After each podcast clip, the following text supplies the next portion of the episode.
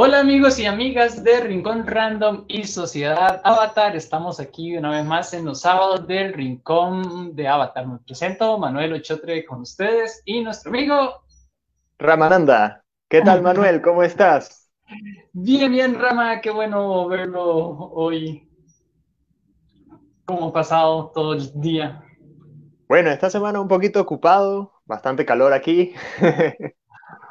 aquí todo lo contrario. Uy, de hecho quiero aprovechar, ahora que dices lo del clima, un saludo a las personas que nos ven desde Centroamérica, más que todo, que se están viendo afectadas por tantas inundaciones en Honduras, Salvador, Costa Rica, Nicaragua, darles mucha fuerza y también si alguna isla del Caribe o algo así, porque aquí ha estado súper fuerte todo. Entonces, un gran saludo y un abrazo. Esperemos todo nuestro corazón con ustedes y que la Avatar les acompañe.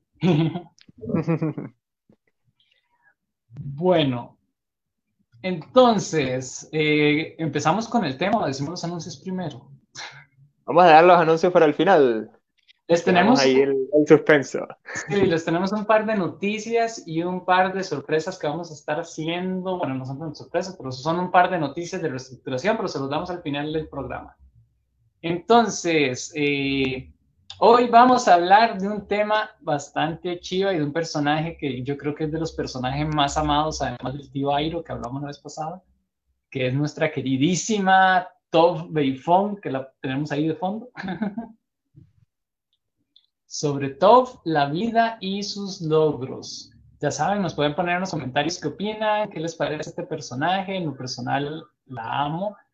Y bueno, Rama, Sí, de hecho, bueno, Toph es uno de los personajes favoritos de todos los fans de, Avatar, tanto de, de Aang como de Korra, de, las dos series, porque creo yo que es uno de los personajes más fuertes, ojo, y no físicamente ni en poderes, sino mejor establecidos dentro de toda la historia. Mira, en todo sentido, personalidad, eh, bueno, como decías, ¿no? Su, vida, sus logros, y todo también el, el valor que representa dentro de la historia, vamos a decir su papel que es súper importante y vamos a, de, diciéndolo en resumidas cuentas, sin Toff la serie no fuera lo mismo, no se hubiese movido de la misma manera.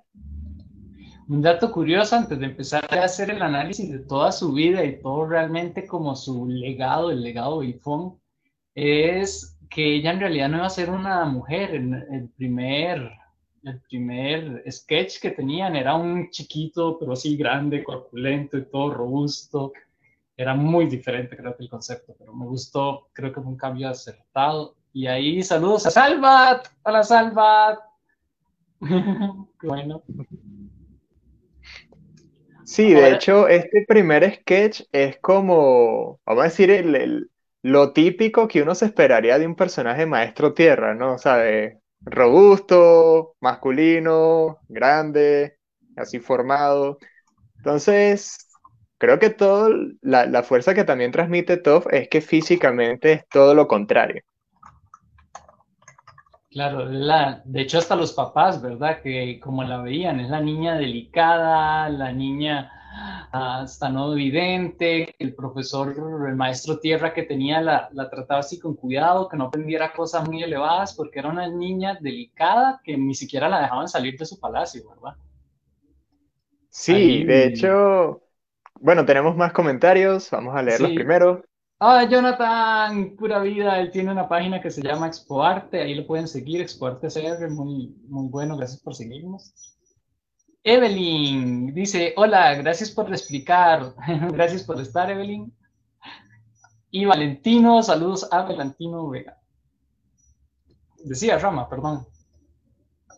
Bueno, este, como decía, este, la, el choque, ¿no? Vamos a decir que entre lo visual y la personalidad del, de Toff, que es lo que viene a darle la fuerza, el impacto y vamos a de una vez a salir del tema, ¿no? Porque es como que el rasgo más fuerte que además es un personaje ciego. Entonces, muy inteligentemente consiguieron integrar todos estos aspectos que para muchos pueden verse como cosas debilitantes, ¿no? Porque cuando tú tienes usualmente en una historia un personaje pequeño, delgado, con poca edad, creo que tiene son 9, 10 años, y además con una discapacidad.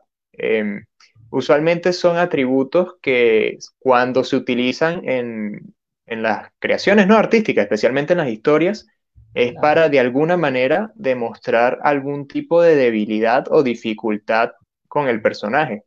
Sin embargo, vemos que en Avatar le dan la vuelta completa, más bien precisamente esto es lo que le hace a Toph ser más fuerte y que le representa incluso una ventaja en relación con otros personajes y otros maestros en la historia. Claro, ahí entre los comentarios, eh, Salvat dice que cuando vamos a hablar de Kubira, ok, apuntémoslo. Podríamos, es, un personaje bastante controversial para variar, Salvat, eh, no mentira. Luisa, todo iba a ser tipo La Roca, exacto. Eh, de hecho, yo creo que por eso sacan tantas bromas en el primer capítulo cuando se conoce, cuando se conoce a, a Top. Top siempre estaba en modo avatar con un buen carisma. Y aquí estamos, chicos, viéndolos. Top siempre fue fuerte. Admiro sus logros y el alcance que tuvo en la serie. Un pilar para el equipo Avatar. Hola, Benjamín, otro de los moderadores y administradores de la página. Y algo que les quería mencionar es que esa, esa misma estructura, ¿verdad? De presentarnos un personaje relativamente débil y darnos la expectativa de que va a ser un ser hasta dulce, inocente y, cariñosa.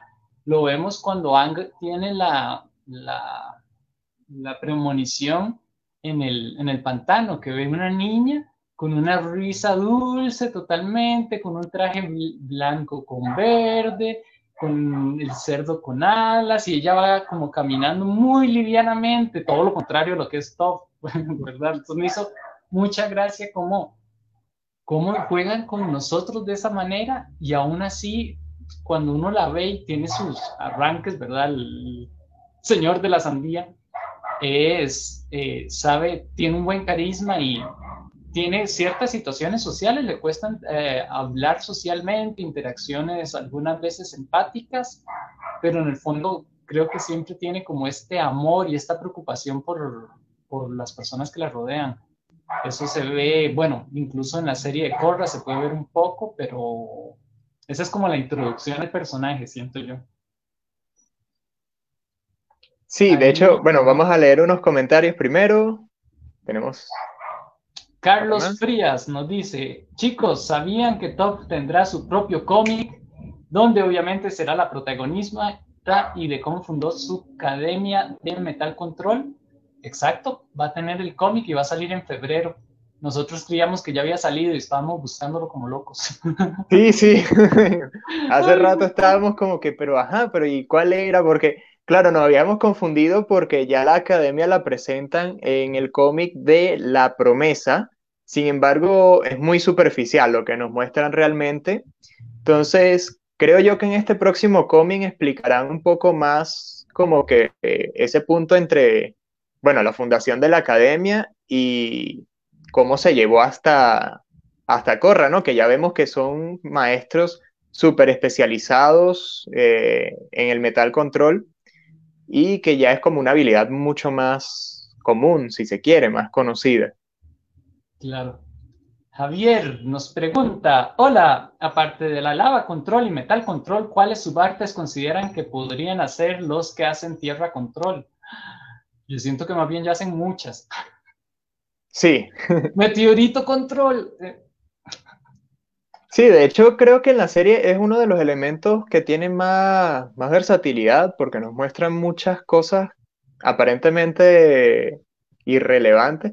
Yo creo que básicamente lo que vendría a faltar es algo que mencionan mucho en, eh, en los grupos, que es hueso control ya que es, técnicamente el hueso es mineral, entonces pudieran controlarlo.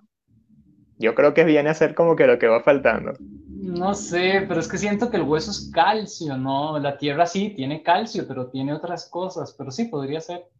Sí, porque si te pones a ver, la, tierra como tal es una conglomeración de muchas cosas, entonces es como que, ¿qué estás controlando exactamente? Ahí es como que lo que queda más a la imaginación. Ahí dicen, eh, Toph tuvo la suerte de que le enseñaran los verdaderos maestros tierras. Eso es un punto que vamos a tocar ahorita un poco más adelante, que a ver qué tanto fue de suerte o no. Dice que también uno de los capítulos, ella cita lo de su academia, claro. Bueno, y hay otros comentarios, ahorita los seguimos leyendo porque si no nos vamos a quedar con comentarios. Pero, a ver, empecemos por, ya que mencionaron lo de los topos. Me gusta porque Top tiene una de las cualidades y creo que es que el rey Bumi se lo había dicho a Top es alguien que sabe escuchar la tierra. Y creo que por eso logra aprender de los topos, porque primero son animales y sabemos que las personas, a pesar de, de todo el cariño que le tienen a los maestros originales, siempre ven a los animales como algo secundario. Vemos que mataron, intentan matar al, ah, no, logran matar al pez, eh, mataron a los dragones. Entonces creo que Top era como una niña muy especial, no solo por el hecho de ser no vidente, sino que al estar tan sola y todo esto logra crear una, una armonía relativa con su entorno, la naturaleza. De hecho, sería bonito ver que en el nuevo cómic hablara un poco de su infancia y de cómo llegar a conocer los maestros, a los maestros topo, porque creo que ellos la, la eligen a ella por, por un motivo sí, bueno, de hecho en la, en la serie mencionan, creo que ella como que se extravió en los túneles, algo así fue, y fue como que se topó con los topos. Topó al topo. Exacto. Entonces, sí, habría que ver bien esa parte y como, como dices, ¿no? Ver qué tanta suerte realmente sería, porque hay que considerar que a veces lo que uno llama suerte es más como predestinamiento, ¿no? Porque, vemos que es parte incluso de su personaje, que no es que ella es una gran maestro por haber aprendido de los topos, sino que ella estaba como que ese, ese ímpetu interno de querer superar sus, sus limitaciones, porque creo, si no me equivoco, si no estoy recordando mal, que ella menciona que escapa precisamente por esa sobreprotección de los padres. Entonces, vamos a decir que aún entre esa inocencia infantil es como buscando su, su lado independiente. Sí, y creo que eso es un gran, algo que pasa mucho en la sociedad actual y que nos pasa incluso a nosotros a veces. A veces uno llega a fijarse más en las, ¿cómo se llama esto? En las tal vez debilidades que uno tiene o en los, en los obstáculos que uno llega a tener y se enfrasca tanto en eso que se niega a aprender otras cosas o se niega a, ver otras oportunidades que uno tiene con otras cualidades que podría llegar a desarrollar. Entonces eso me parece que es algo muy importante que uno puede aprender a asimilar de top y ser más top en su vida, más belfón en la vida, en ese sentido de aprender a, a estar abiertos a escuchar, más que todo, a ver qué lecciones puedo aprender y son lecciones que tal vez no me van a enseñar eh, los padres o no me van a enseñar en alguna academia, sino que la vida misma nos va a traer sus maestros, por así decirlo, de otras formas. Pueden ser situaciones que son situaciones retadoras, habernos perdido. Vean veamos un poco la metáfora. La niña, inocente, frágil y débil, se pierde en unos túneles en la oscuridad. Y los topos le ayudan a salir y ella los escucha y empieza a jugar y toda esta relación. Entonces creo que es como mucho para, para uno, mira, aunque estemos en oscuridad, aunque sentamos que ya no vemos por dónde salir, siempre hay una forma de agarrar esta inocencia y habilidad con topos para salir adelante y, saber que vamos a poder salir de eso incluso esa situación nos va a ayudar a volvernos los maestros tierra más fuertes de la historia, o por lo menos más importantes de la historia. No cegarse a, sí mismo a su, a su debilidad o a su obstáculo. Creo que Tov enseña, tiene muchas lecciones de autorrespeto que son demasiado importantes ponerlas atención y aprender a, asimilarlas. Sí, y vamos a decir que es todo el, conjunto, por un lado, como mencionas, ¿no? La parte de, la habilidad, ese autorrespeto, Y por otro lado, también ver un poco como que la esencia también de las cosas que queremos, puesto que en los primeros capítulos que ya nos muestran a, a Toph como personaje, ¿no? Ya completo, porque su primera aparición es en el, en el capítulo del pantano. Vemos que ella como que trata de ser muy rebelde, ¿no? Vamos a decir, la primera percepción del personaje es que es rebelde, más cuando ya sigue continuando, ¿no? La serie, tú ves que esa no es una cualidad que realmente la representa, aunque en ese momento actuó con rebeldía, sino que es irse a la esencia de realmente lo que ella estaba buscando y que en efecto logra, ¿no? Y que es, por ejemplo, poniendo el caso, ¿no? Es un personaje ciego, vamos a decir, una de las primeras dificultades es interactuar o desplazarse en el mundo, puesto que uno depende mucho de la vista. Sin embargo, ella, por medio de esta habilidad, logra igual desplazarse. Entonces, muchas veces nos queremos enfrascar, ¿no? Si estuviéramos en esa situación de decir, no, yo quiero ver, yo quiero ver, más no es el hecho de ver con los ojos, ¿no? Sino es el tener la capacidad de interactuar, de desplazarte por el mundo que te rodea. Y que en el caso de Toph eso le representa incluso ver más allá de lo que vemos, como, como dice incluso en, en ese capítulo, que ella es capaz de ver las hormiguitas que están caminando en los hormigueros cercanos, una cosa que tú tendrías que ir buscarlo personalmente, detallar, ah, no, mira, por aquí van las hormiguitas, mientras que es algo que para ella le resulta natural. Y a veces nosotros mismos nos sucede eso en la vida, ¿no? Nos pasan cosas o estamos en situaciones en las que queremos, como quien dice, ¿no? A la fuerza lograr alguna habilidad o alguna capacidad que sentimos que no tenemos sin embargo, esto mismo se puede más bien manifestar de una manera diferente. Por ejemplo, este, hay personas que dicen, vamos a ir no, no, no tan extremos, ¿no? Simplemente, oye, no tengo tiempo, pero puede que tal vez lo que necesites no sea más tiempo, sino organizarte un poco mejor. Oye, tal vez no, no sé, no, no soy bueno dibujando, Tal vez no es que no seas bueno dibujando, tal vez es que lo que tú quieres dibujar no te fluye, pero pudieras probar alguna otra cosa. Y en ese proceso, ¿no? De experimentar, de buscar, es que si nos damos la oportunidad podemos, como hizo Top, ¿no? Lograr ver de una manera diferente, ¿no? Lograr hacer las cosas desde otra perspectiva. Claro, Ahí, bueno, hay un montón de comentarios respondiéndose, hablando. Ahí Blanca Estrella puso uno que me gustó mucho, que dice, creo que la fuerza de Top está en la confianza que tiene ella de sí mismo. Este personaje amo que no le importa lo que piensen de ella ni su aspecto físico. Totalmente de acuerdo, eso es lo que estábamos eh, hablando un poco, ¿verdad?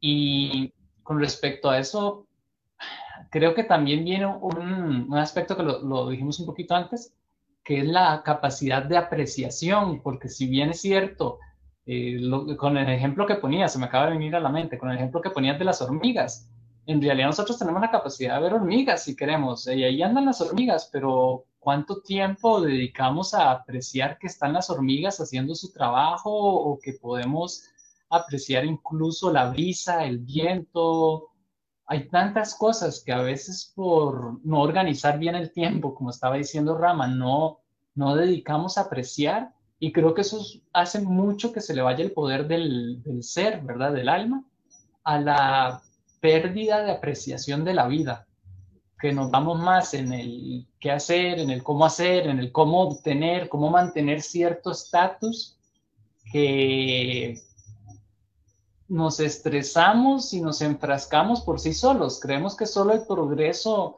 solo el progreso laboral o académico nos va a traer tal vez una felicidad o una estabilidad, que es cierto, bueno, ¿verdad? No estamos diciendo no hacerlo. Pero hay otras cosas que son indispensables en la vida, como esto de tomarse el tiempo para estar con los pies. Me encanta una escena cuando están con lo del cometa, que no, con el cometa, no, con con que está creando la espada y ellos están, Top dice, explica de cómo se lavó los pies y del tiempo que dedicó en lavarse los pies. Es una escena, microescena. pero vean la importancia de este autorrespeto y autocuidado que ella tiene. O sea,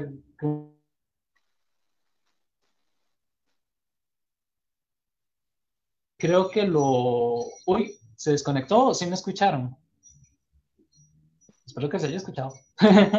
si quieres repite ese último pedacito, pues no sé si fue mi internet, fue el tuyo. Yo creo que aquí se quedó como...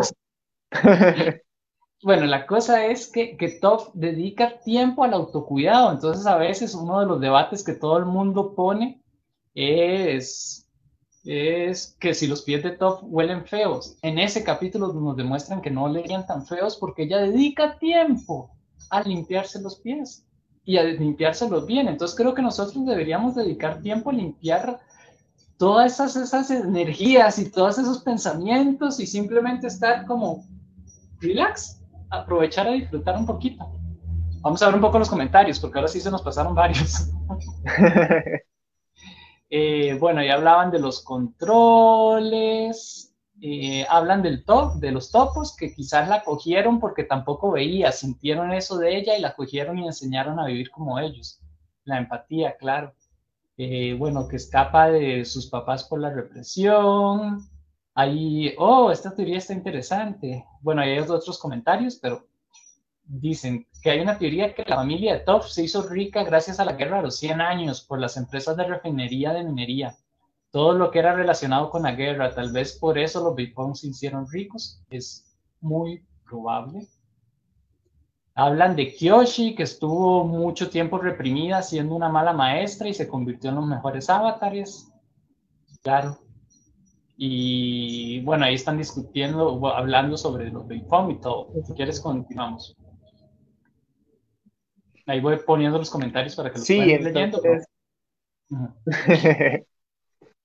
sí, entonces, bueno, vemos que este personaje es muy multifacético, ¿no? Porque, como decía, en diversos puntos de la serie nos muestran varias caras porque no es un personaje transparente, ¿okay? no es alguien que se muestra de una, sino que mantiene como cierta imagen, claro, como ella misma dice en la serie, ¿no? Tanto tiempo que la veían como alguien débil, como alguien a quien proteger, entonces se hizo como un muro, ¿no? Una fachada para mostrar, ¿no? Que es lo contrario, ¿no? Que es alguien sumamente fuerte, que es alguien, vamos a decir, de cierta manera puro poder, cero emoción.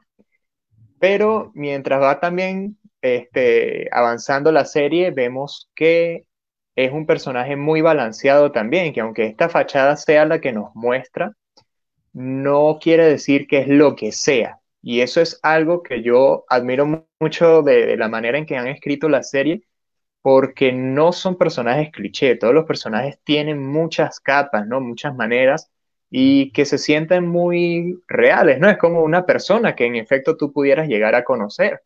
De hecho, creo que la mayoría de nosotros en la vida nos hemos encontrado al menos una persona que es así, que demuestra mucha fuerza, pero que conforme la vas conociendo, se va abriendo, vas viendo que pues no es lo único, ¿no? No es un personaje típico NPC de videojuegos. Entonces, en esta, creo que la parte más importante, ¿no? De esta emocionalidad también de Toph, porque es importante ver los dos lados, no solamente el lado rocoso, es en el capítulo de Historias en Basing C, cuando va de día de spa con Katara. Entonces, esa última escena con la, la chica en el puente, que básicamente se, se, burlan de ella, ¿no? Y ella como que le sigue el juego, pero así como ya casi llorando claro, después la, la tumba del puente las hace pasar pena a ella, pero igual, ¿no? Demuestra ya también ese otro lado en que no es un personaje de una sola cara, sino que es algo más profundo y que nos da mucha más profundidad para poderla ver así y en especial en conexión, que ya esto lo vamos a mencionar más adelante, con la TOF adulta, la TOF viejita que nos muestran en Corra. Claro. Ahí me gustaría también acotar, en, ya entrando como a la parte del, del legado, del legado de Top y de cómo vemos su vida.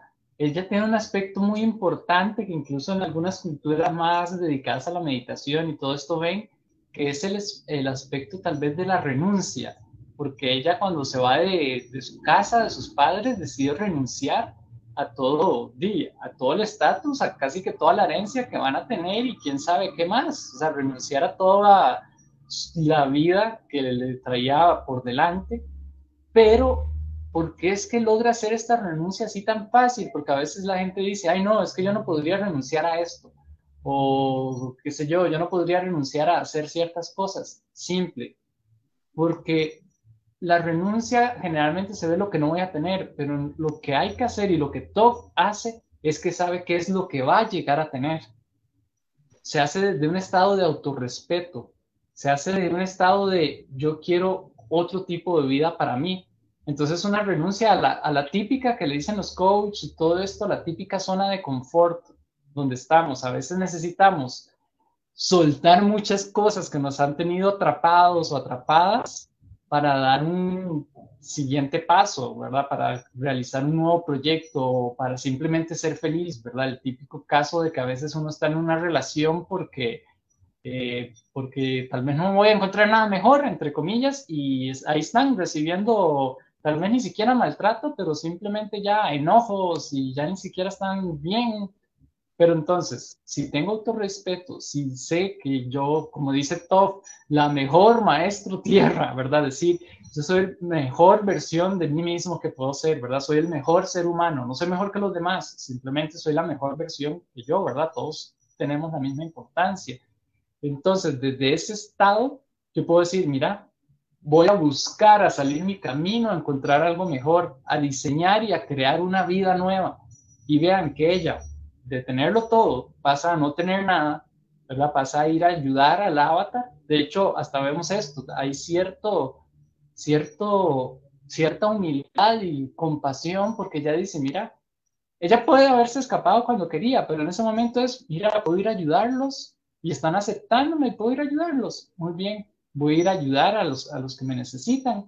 Y después de eso vemos todo el desarrollo ella incluso llega a fundar una academia, vemos el, el, que sigue el patrón de ella, querer ayudar a todas las personas. Y después llegan, cuando tiene las hijas y todo, llegan a fundar los policías, otra vez más, ayudando a la sociedad y crean todo su, yo digo reino, no reino, la ciudad esa de metal preciosa.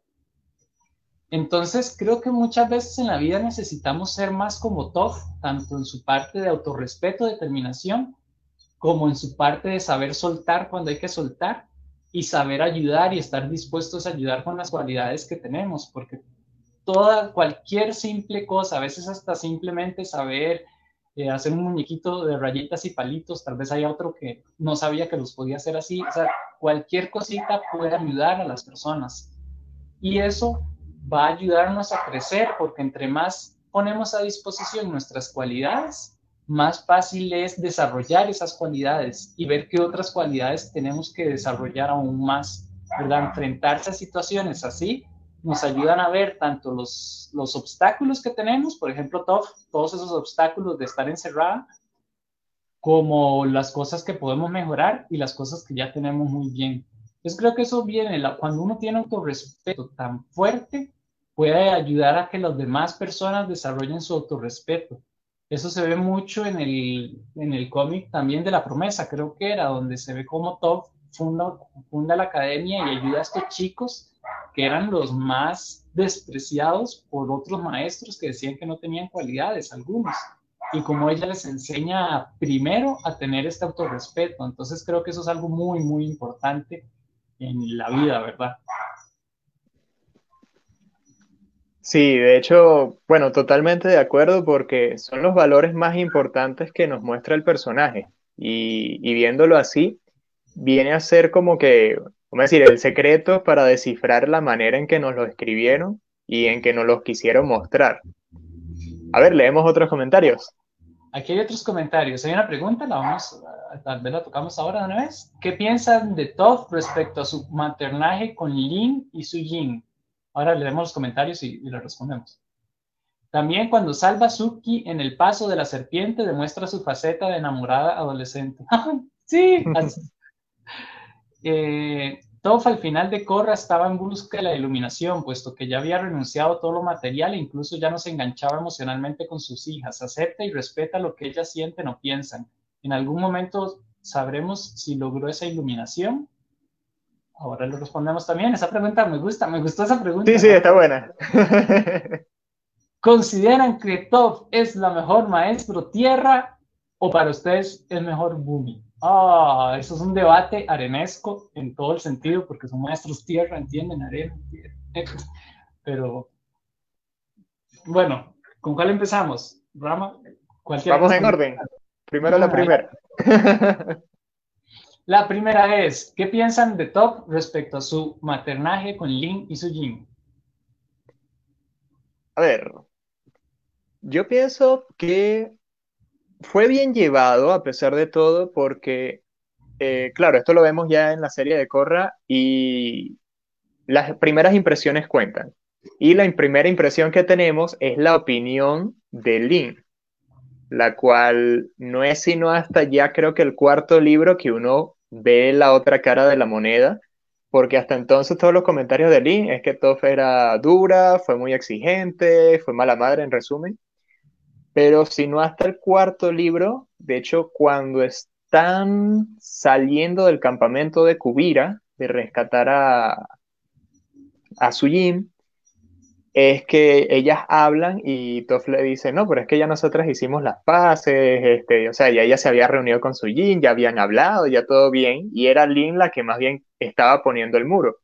Entonces, bueno, vemos que ya en el cuarto libro es que nos ¿sabes? Como que nos tumban la ilusión que nos venían cargando desde el primero, porque solamente teníamos un lado de la historia. Y viendo realmente la actitud de, de Toph, pues durante todo el transcurso de la serie, es, yo creo que bien llevado, ¿no? Porque incluso la manera en que habla con los papás, de, perdón, sobre los padres de, de Lin y Sujin, que hasta ahora no sabemos exactamente quiénes son, Ahí entonces empiezan las teorías tocanescas. Entonces, realmente vemos que en lo que se refiere a esta parte, como dice la pregunta específicamente, en la parte de la maternidad, yo creo que fue bien llevado, pues, porque de cierta manera cumplió su labor como jefe de policía, y demás, de, también protegido, pues vamos a decir, en el caso cuando Sujin, que era medio malandrita de joven, entonces también como que logró ese equilibrio allí, yo creo que lo llevó bien.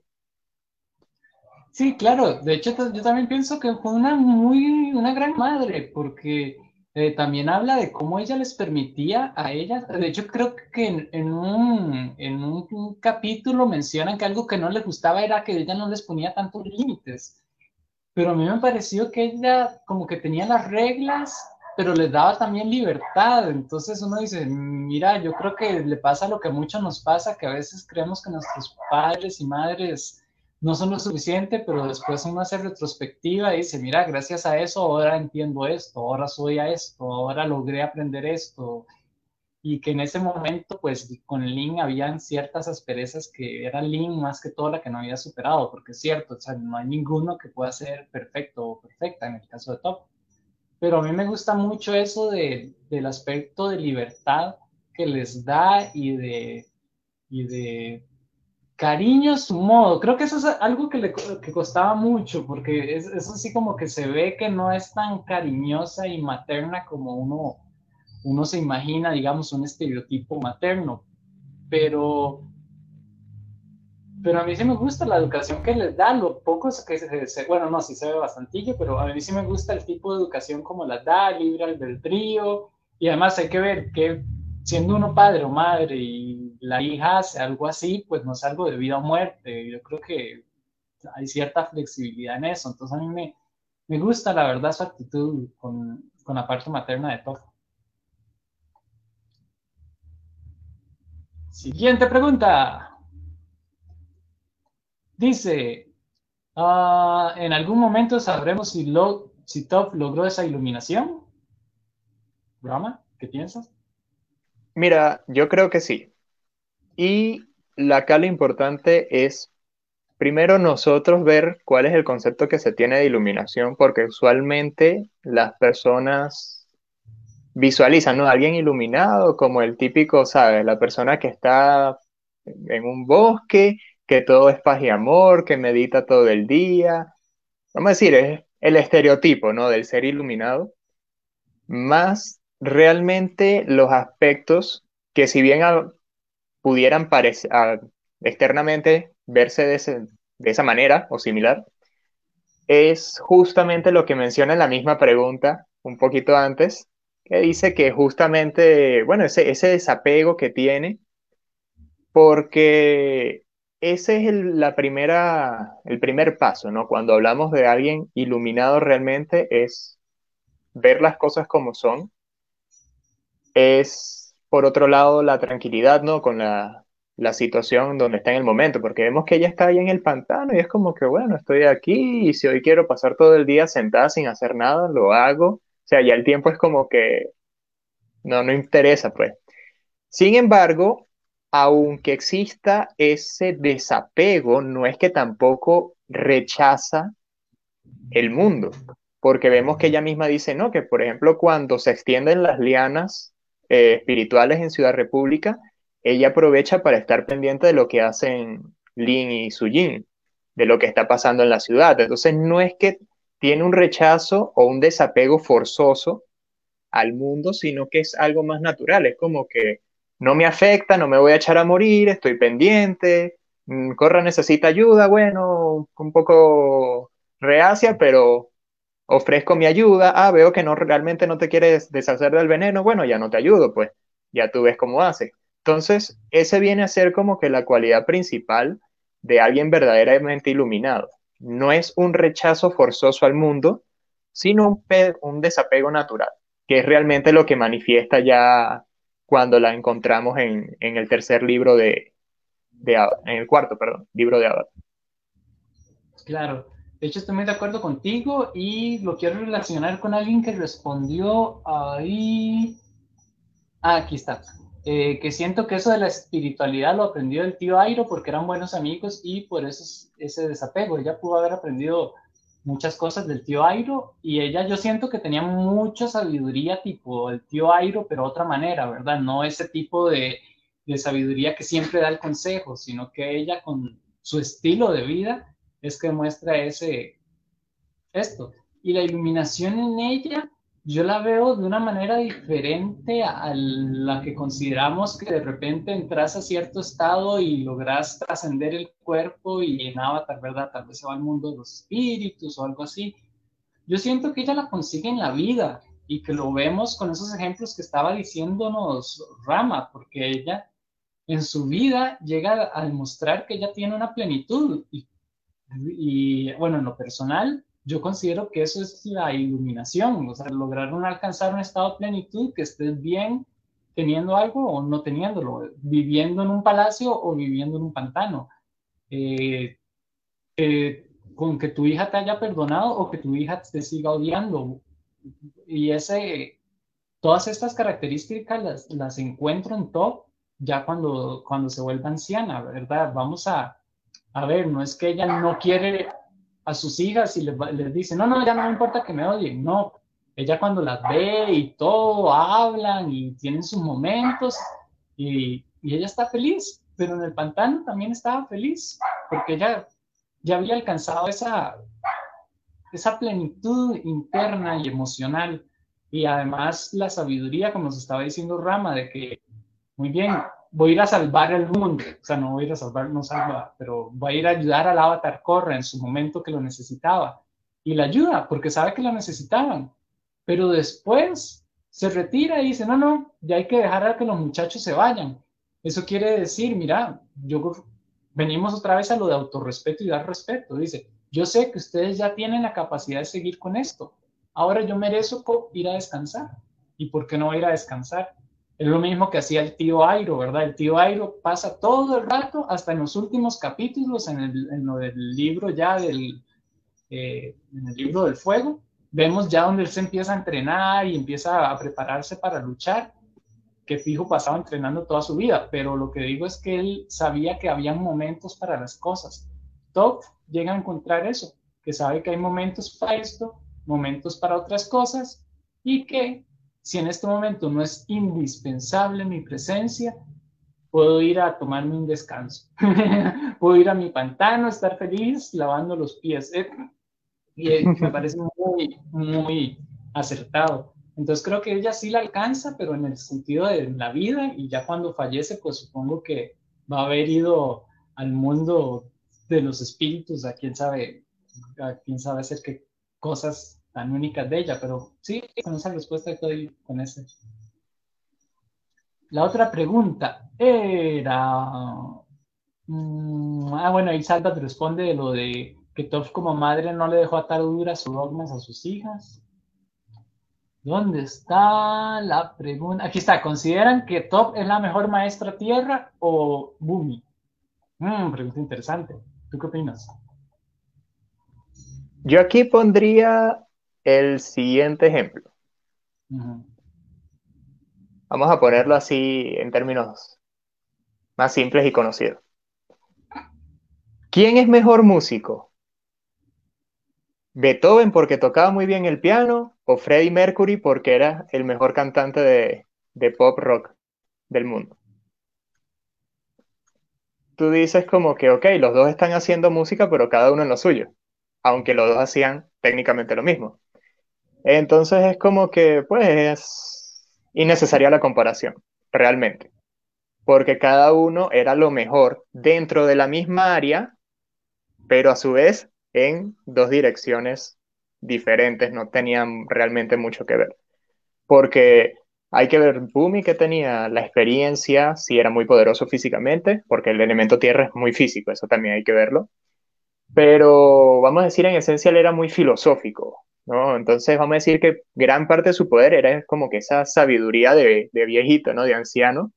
Mientras vemos que Toph es un tipo de, de fortaleza más práctica, no, no tenía tal vez tanta experiencia, tanto conocimiento así de los pormenores, pero oye, era alguien sumamente poderosa, desarrolló Metal Control, etc. Entonces, muchas veces en la vida queremos hacer esas comparaciones, ¿no? Como que quién es el mejor entre arriba y abajo, pero como decíamos hace un par de semanas, ¿no? Hay que también comenzar a ver las cosas en horizontal. Pueden que los dos sean muy buenos, pero simplemente son aspectos diferentes.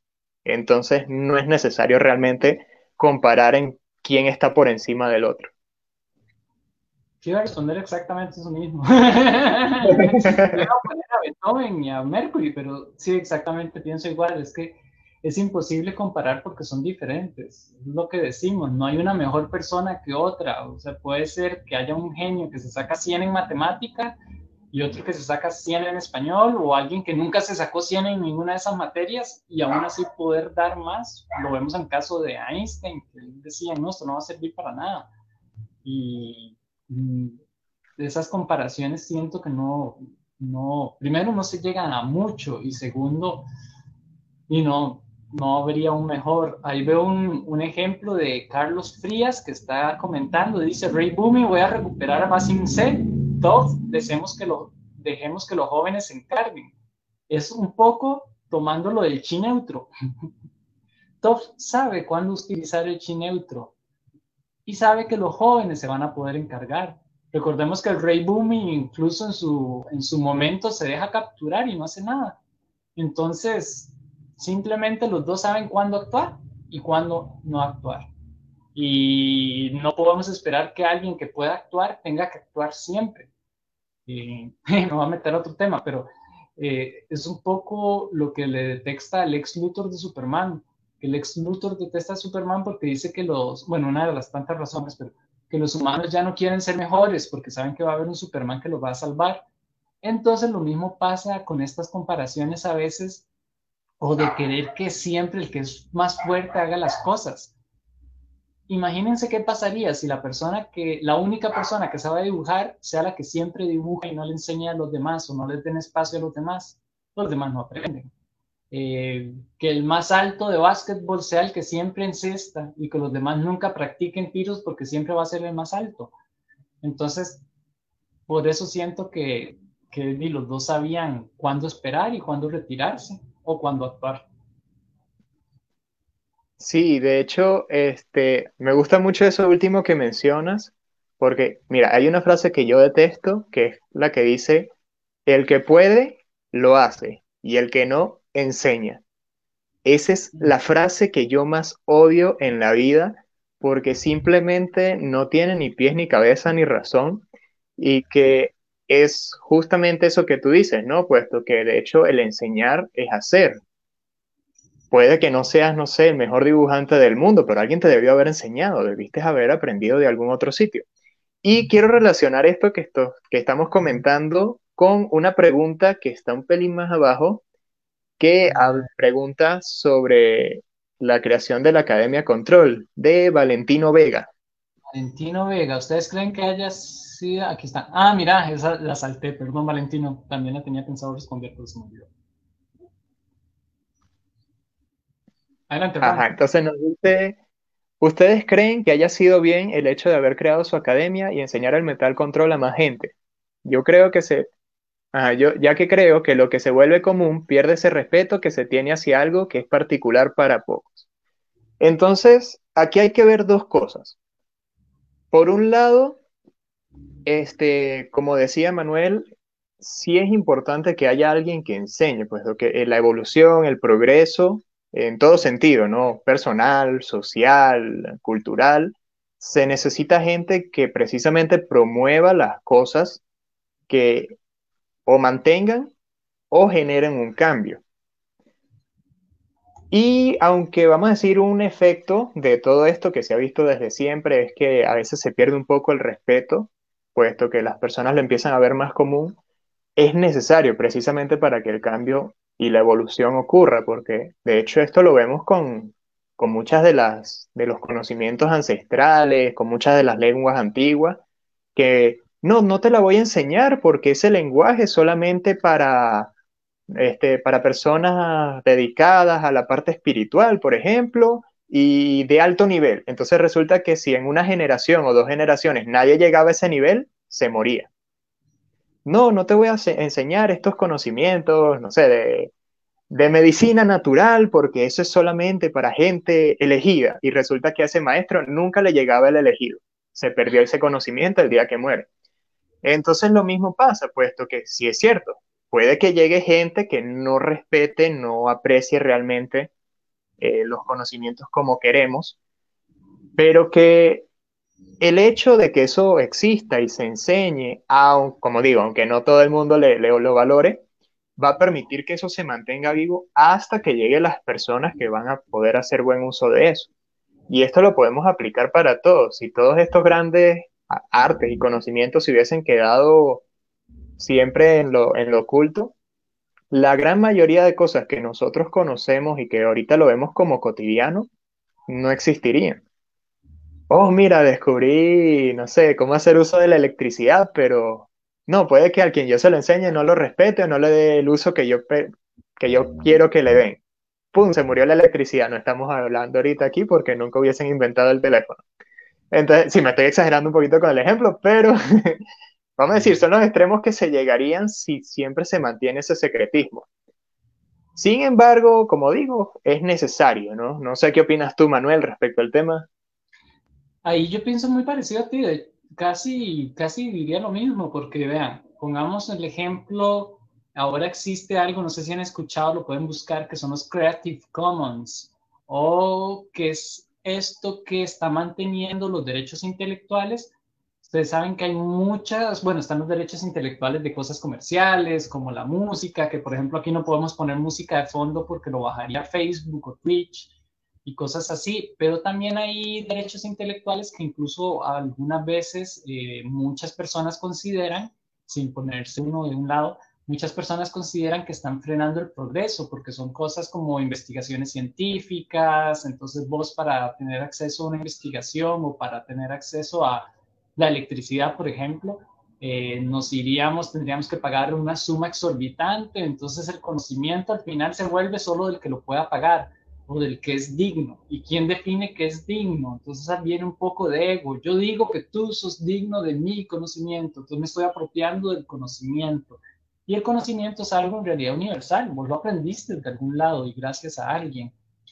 Entonces, en la vida práctica me imagino algo así. Por ejemplo, voy a poner un ejemplo fuerte también de, la, de ahora. Estamos con el coronavirus. Digamos que yo invento la vacuna del coronavirus, pero digo, solo la persona digna puede saber cómo se hace la, solo el país digno va a saber cómo se hace eh, la medicina. Yo la voy a encerrar y no le voy a enseñar y resulta que al final nadie es digno porque me tienen que pagar por esto. ¿Qué ocurriría? los precios suben, van a morir un montón de personas por no ser dignas y cosas así. En cambio, si lo tiramos al Creative Commons, digamos, eh, bueno, estoy metiéndome en lo de Creative Commons, pero si nos metemos a esto de enseñarle, aunque uno considere que no es digno, de repente va a tener un mayor uso y que se pierde el supuesto respeto porque se vuelve algo común, pero todos van a tener acceso a la medicina. Entonces, ¿qué tiene de malo que todas las personas podamos tener acceso o no a la medicina? Me acuerdo que mi abuelo contaba que él, él era muy creyente, muy católico era. Y dice que la misa se daba en latín y nadie la entendía que solo ellos, porque mi abuelo estuvo en un, seminario que era católico también y les enseñaba en latín. Entonces, se viene esto, ¿qué es la gracia de un conocimiento que no se pueda compartir? La gracia, siento yo, es que el conocimiento sirva para crecer y uno crece como persona cuando ayuda a crecer al mundo que lo rodea. Entonces, sí, está bien, mirad, está todo el mérito de Toff, que fue la primera Metal Control, pero gracias a ella que, alguien publicó ahí que se vino, se hizo toda la revolución industrial por el metal control y por otro, bueno, un montón de otros factores, pero ella fue parte de esto. Entonces creo que esa es la mejor forma de ayudar a progresar la, al mundo entero. Como les digo, busquen un poco los Creative Commons porque hay cosas, están los, hay manuales de cómo hacer una casa sostenible y todo de forma gratuita. Dice quién fue el autor, pero lo tiene disponible porque desea que todas las personas puedan sacarle el mejor uso del el conocimiento. Es un poco más o menos lo que pensaba. Sí, bueno, y para cerrar allí la idea, que también quiero brindar un poquito de, del otro punto de vista, que aunque apoyo todo lo que dijiste, este, ah, también hay que considerar que, bueno, que hay cosas que sí es necesario a veces un poquito de, no secretismo, más sí un poco de, intuición de quién sí necesita de ciertos conocimientos, porque también hay que considerar otra cosa, ¿no? Hay, hay conocimientos ya mucho más profundos o más elaborados que pueden tener dos tipos de uso o más. Y algunos de ellos pueden que no sean positivos. Entonces, claro, no es que vas a estar dando todo tipo de conocimiento a todo el mundo, porque eso es como subir en internet un plan, no sé, un plano de cómo hacer una bomba casera, por ah, ejemplo. Sí. Entonces hay gente que puede que, ah, oye, mira, eso está interesante porque esto me puede ayudar, no sé, para crear alguna otra cosa científica. Pero sabemos que la mayoría de las personas que van a hacer uso de eso no va a ser con, con la intención de algún progreso científico.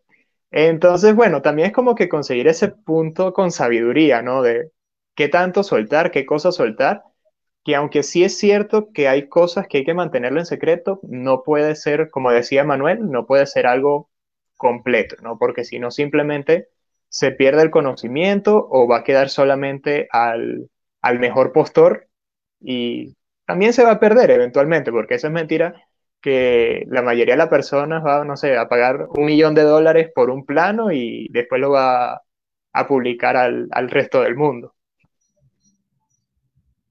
Sí, claro, no sería bueno que todos sepan cómo hacer una bomba en Internet. Bueno, ya tal vez para ir cerrando, que ya llegamos a los 55 minutos, y es que creo que con las preguntas respondimos lo que tenía pensado Rama, tal vez algo que ¿Sí? de hecho.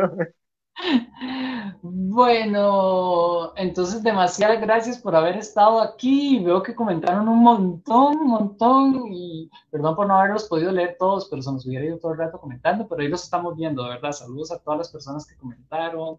Y muchas gracias, gracias a ustedes. Esto se está volviendo cada vez más grande. Sí. Bueno, entonces Hora de, la, de las noticias. Sí, entonces, gente linda, les tenemos un par de noticias de reestructuración que vamos a hacer. Vamos a pasar este programa solamente a partir de la próxima semana, o sea, hoy fue el último que vamos a pasar así tan por todo lado, lo vamos a pasar solo por Twitch. Vemos varias ventajas. Primero, porque eh, se hace muy complicado poder seguir haciendo multi-streaming y estamos viendo que hay ciertas cosas que nos limitan y todo, entonces eh, vamos a pasarlo por Twitch. Entonces, la ventaja es que ustedes no necesitan una cuenta en Twitch, pero si se la quieren hacer, la pueden hacer. Si ustedes tienen Twitch, nos pueden poner ahí en sus comentarios, hey, sí tengo Twitch, o no, no tengo Twitch, no quiero que lo pasen a Twitch. Vamos a ver si lo valoramos. De hecho, podría ser una encuesta, ahora que me acuerdo. Pero bueno, el punto es que vamos a pasarlo a Twitch para que más gente lo pueda ver y ustedes tengan acceso a más contenido. Porque resulta que con Rincón Random, que se los estoy poniendo aquí, un rincón random, le voy a poner en YouTube para que busquen. Ahí tenemos muchos otros programas. Hacemos programas de cultura geek, eh, analizando cyberpunk, analizando películas, estudio Ghibli, eh, hacemos entrevistas a otros gestores de la cultura, personas de arte.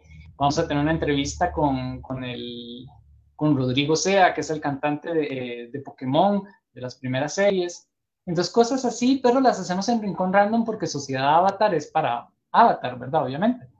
Entonces, queremos unificarlo. Entonces, en ese Twitch, que ahora se los ponemos, el Twitch es rincón, twitch.com rincón random, van a estar acceso a todos los programas para que ustedes lo vean. Ahí vamos a tener la agenda y todo. Entonces, van a tener la posibilidad de ver aún más programas si los quieren ver. Entonces, por eso es que nos pasamos a Twitch. Igual vamos a estar anunciándolos tanto en Sociedad Avatar como en Rincón Random para que lo puedan ver. ¿Les parece? ¿Qué más? Ah, otro aspecto, gente. Eh, estamos creando más contenido y para poder seguir viendo, creando más contenido, nos serviría mucho de su colaboración. ¿Y cómo pueden colaborarnos? Acabamos de abrir nuestro primer Patreon, patreon.com, bueno, nuestro primer Patreon no, nuestro Patreon, que es patreon.com slash rincón random. Ahí hay diferentes tiers, ¿verdad? Diferentes tipos de colaboración, de 3 dólares, 5 dólares, desde lo más simple hasta ya un poco más elaborado. El último tier les incluye a ustedes un chibi realizado por nosotros, principalmente por Rama. es un dibujante espectacular. Y ahí vamos a estar, les daríamos su propio chibi de fiebres de Sociedad Avatar y de héroes de Sociedad Avatar y Rincón Random, con los temas que vamos a estar haciendo en el, en el mes. Además, tenemos, vamos a subir todas las grabaciones de podcast destacados, que son el, este, el de los sábados, el de los jueves, que los jueves tenemos transmisión a las, ah, es que qué horario, cinco y media GMT menos 6, que es horario de Centroamérica. Ahí ustedes lo buscan en su horario. Y, otro que estamos creando con otras personas también, que son reuniones random. Hacemos análisis de cómo creación de monstruos en personajes y cosas así. Entonces tienen acceso a descargar todo eso de material en Patreon, lo acabamos de abrir, entonces por ahora solo hay uno, pero antes de este mes ya van a estar todos los podcasts disponibles ahí desde el primer tier hasta el último. Además pueden votar por, por los temas del próximo mes, por los siguientes temas de podcast. Pueden conseguir material exclusivo para ustedes, como esos chivis personalizados. Y no me recuerdo. Ah, y además pueden participar en reuniones privadas con nosotros, que son las reuniones que hacemos una vez al mes para organizar todos los temas. Entonces ahí ustedes pueden estar con nosotros, opinar, hacer unas preguntas y todo en una reunión por Discord o por Skype. Eh, no, por Discord, creo que más gente tiene Discord. sí. Sí, verdad, más fácil por ahí. Entonces lo acabamos de abrir y a ver qué les parece y muchas gracias. No sé si Rama quiere cerrar. Sí, bueno, igualmente súper agradecido con todo el apoyo. Todo esto empezó con una idea muy pequeñita Realmente la idea era hacer dos transmisiones nada más y bueno, visto el apoyo y el gusto que, que tuvieron, bueno, nos hemos ido motivando en seguir haciendo estas transmisiones y bueno, realmente todos estos cambios los estamos haciendo con la intención de poder mantener cómodamente también este, las transmisiones porque como les comentaba Manuel, a veces es un poquito complicado, a decir, el detrás de escena. Entonces, bueno, queremos que el proceso sea lo más ligero posible, que ustedes también puedan recibir todo el mejor contenido posible, puesto que esto también nos aligera un poco la carga en los preparativos, lo que nos va a dar mucho más tiempo para tocar temas más profundos, hacer videos y análisis mucho más completos. Y este apoyo que estamos integrando ahora con Rincón Random, asimismo, vamos a mantener los sábados de, de Avatar y vamos, como le decía Manuel, a tocar muchos otros temas que también van a estar súper relacionados y su apoyo realmente se lo agradecemos al, mil por ciento porque es algo que a nosotros nos va a motivar a seguir creando más contenido, porque realmente casi que las veces que nos reunimos es para hablar de qué vamos a hacer. Exacto. Y bueno, entonces eh, recuerden que pueden seguir, los que están en Rincón Random pueden seguir al Facebook de Sociedad Avatar, que es una comunidad gigantesca con más de 60 mil personas, facebook.com slash Sociedad Avatar. Y los que están en Sociedad Avatar pueden seguir el Facebook de Rincón Random Web, eh, es una página más pequeñita, pero con mucho contenido. Como les decimos, ahí estamos pasando otra cantidad de programas y transmisiones en vivo. Eh, todas las semanas hay diferentes temas. O a nuestra página rinconrandom.com. Igual colaborar en el Patreon para que reciban contenido exclusivo y posibilidades súper buenas en nuestro patreon.com slash rinconrandom quedan todas estas transmisiones grabadas en el youtube.com slash rincón random. Ahí pueden ver todas las transmisiones que hemos grabado desde el segundo capítulo, porque el primero fue, fue piloto, pero desde el segundo quedaron todas grabadas y todas las seguimos subiendo. Así que, ay, Salva, también te queremos mucho. Jam, Jam, hola, qué bueno verte. Y María Trejos, ay, ¿quién será María Trejos? Es mi mamá, está en el primer piso. Hola, mamá.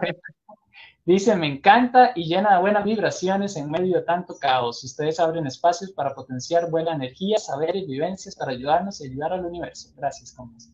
Ay, qué lindo, gracias, ma. Bueno, gente, los queremos un montón, ¿no? Un montón, ¿no? Y vamos a seguir. Nos vemos el próximo sábado aquí y el lunes que tenemos una entrevista con un grupo de coleccionistas de Legos en Rincón Random. Muchas gracias por haber estado. Mm, los queremos. Chaito. Chao.